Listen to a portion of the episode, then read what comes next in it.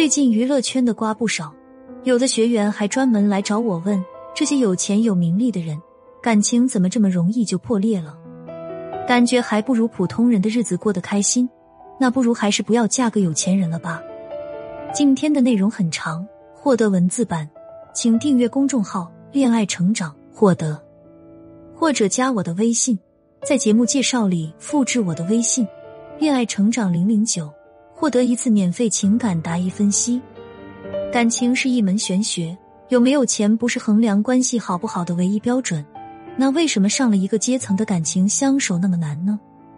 罗兰，米勒在《亲密关系》中说，两人之所以相爱，是因为既相似又互补。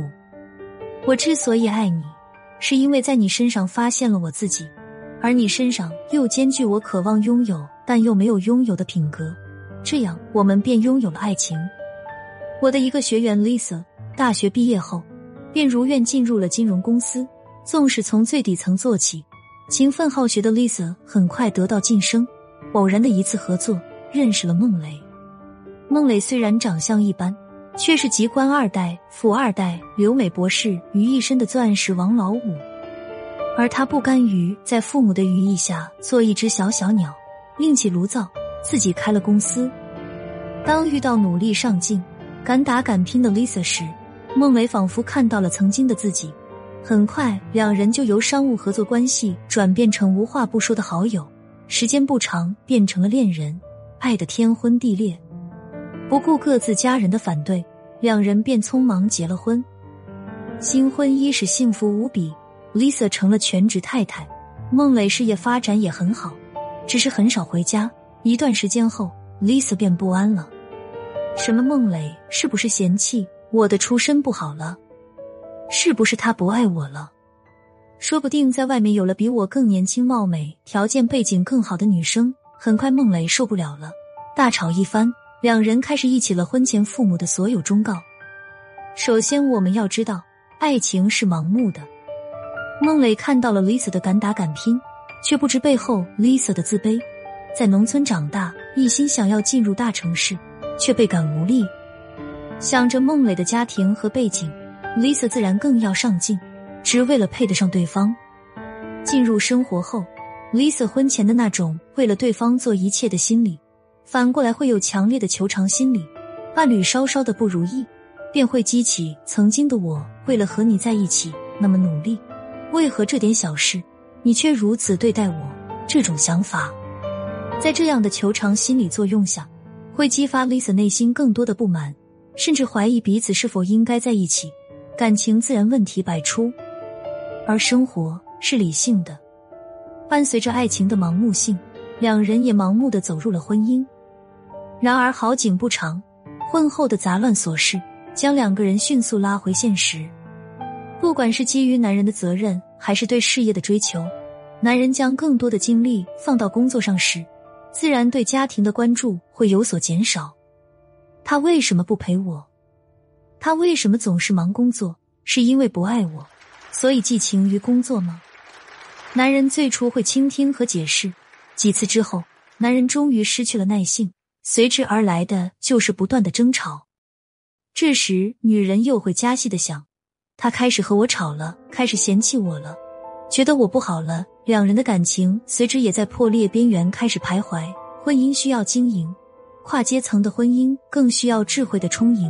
那如何将跨阶层的爱情婚姻进行到底呢？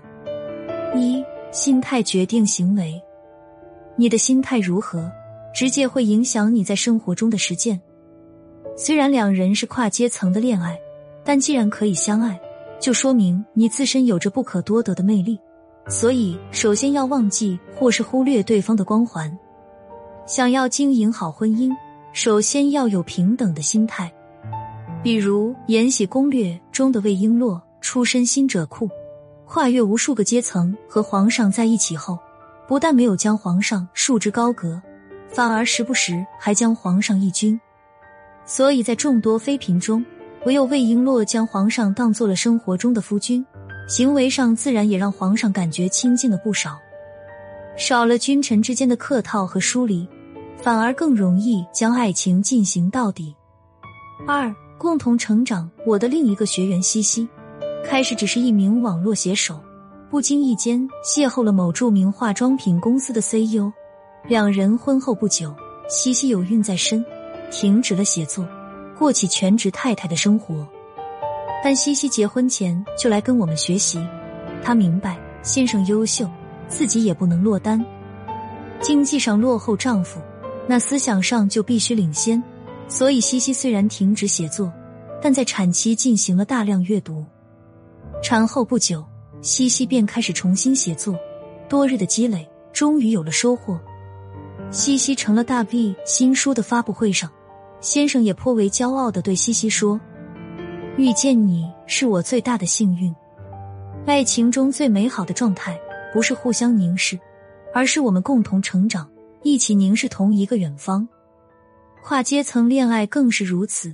虽然我们之间有差距，没关系，我愿意去成长，也愿意和你一起努力。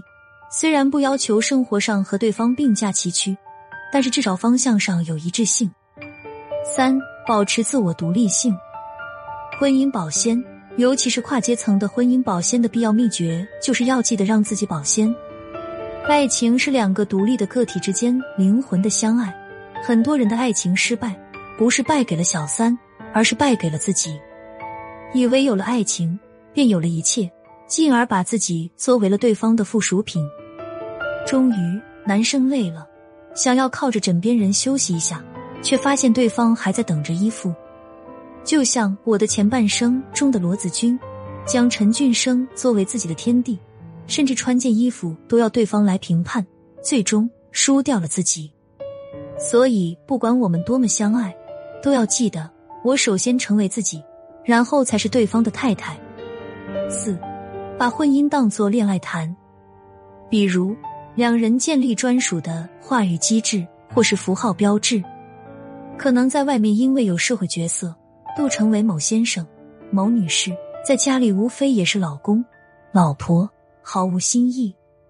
不妨结合彼此的特征，或是两人相处的一些经典细节，给彼此一个与众不同的符号。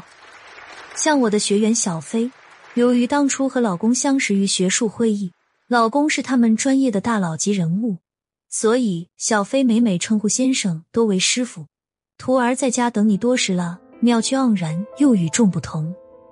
想要我手把手辅导你，让你的爱情升温，提升魅力，提升吸引力，请去节目介绍里长按复制我的微信“恋爱成长零零九”，是恋爱成长小写字母的全拼，后面加上数字零零九，添加我获得我的分析哦。